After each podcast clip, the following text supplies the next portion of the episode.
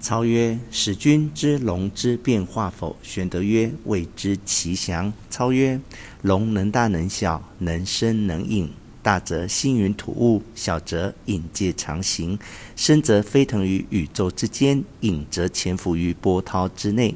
方今春生，龙乘时变化，由人得志而纵横四海。”龙之为物，可比世之英雄。玄德久历四方，必知当世英雄，请世子言之。玄德曰：“被肉眼安识英雄？”操曰：“修德过谦。”玄德曰：“被陶恩辟，得势于曹。天下英雄，实有未知。”操曰：“既不识其面，亦闻其名。”玄德曰：“淮南袁术。”兵粮足备，可谓英雄。操曰：“冢中枯骨，吾早晚必擒之。”玄德曰：“河北袁绍，四世三公，门多故吏，今虎踞冀州之地，部下能事者极多，可谓英雄。”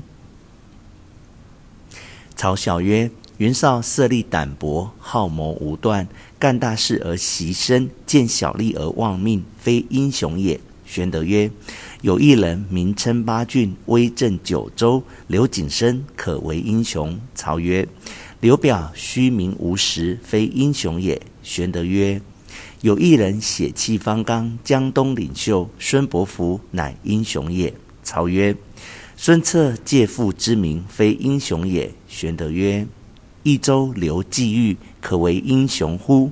操曰：刘璋虽系宗室，乃守护之权耳，何足为英雄？玄德曰：“如张绣、张鲁、韩遂等辈，皆何如？”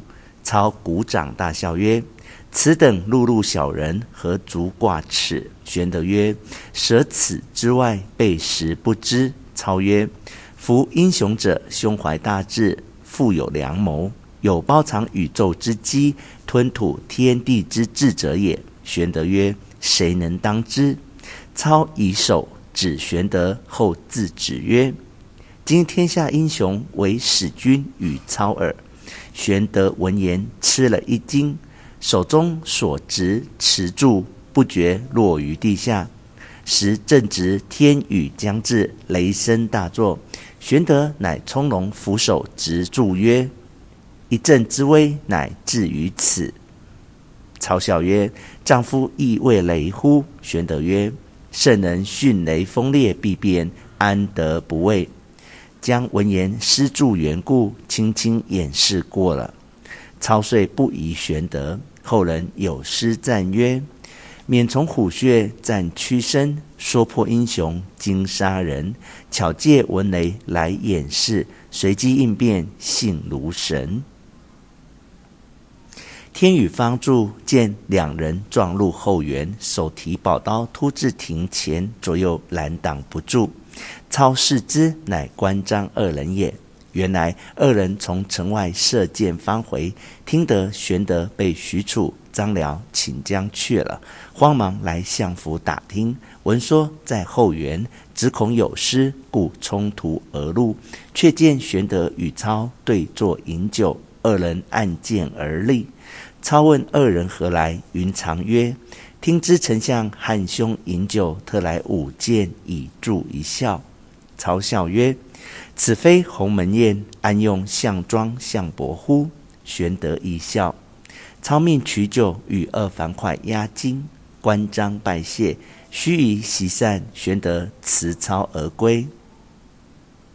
云长曰：“险些惊杀我两个。”玄德以落柱事说与关张，关张问是何意？玄德曰：“吾知学谱，正欲使操知我无大志，不意操竟指我为英雄，我故失惊落柱。又恐操生疑，故借巨雷以掩饰之耳。”关张曰：“胸真高见。”操次日又请玄德，正饮间。人报满宠去探听袁绍而回，操召入问之。宠曰：“公孙瓒已被袁绍破了。”玄德急问曰：“愿闻其详。”宠曰：“瓒与绍战不利，逐城围圈，圈上建楼高十丈，名曰易经楼，积粟三十万以自守。战士出入不息，或有被少围者，众请救之。赞曰：若救一人，后之战者指望人救，不肯死战矣。遂不肯救。因此袁绍兵来，多有降之者。战事孤，使人持书赴许都求救。不意中途为少军所获，赞又遗书张燕，按曰举火为号，里应外合。下书人又被袁绍擒住，却来城外放火诱敌。赞自出战，伏兵四起，军马折其大半，退守城中，被袁绍穿地直入战所居之楼下，放起火来。战无走路，先杀妻子，然后自缢，全家都被火焚了。袁绍得了战军，声势甚盛。少帝袁术在淮南骄奢过度，不恤军民，众皆被反。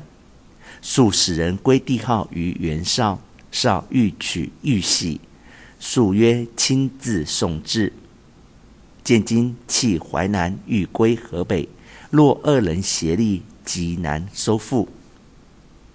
启丞相坐骑图之。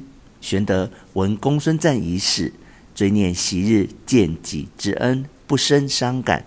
又不知赵子龙如何下落，放心不下，因暗想曰：“我不就此时寻个脱身之计，更待何时？”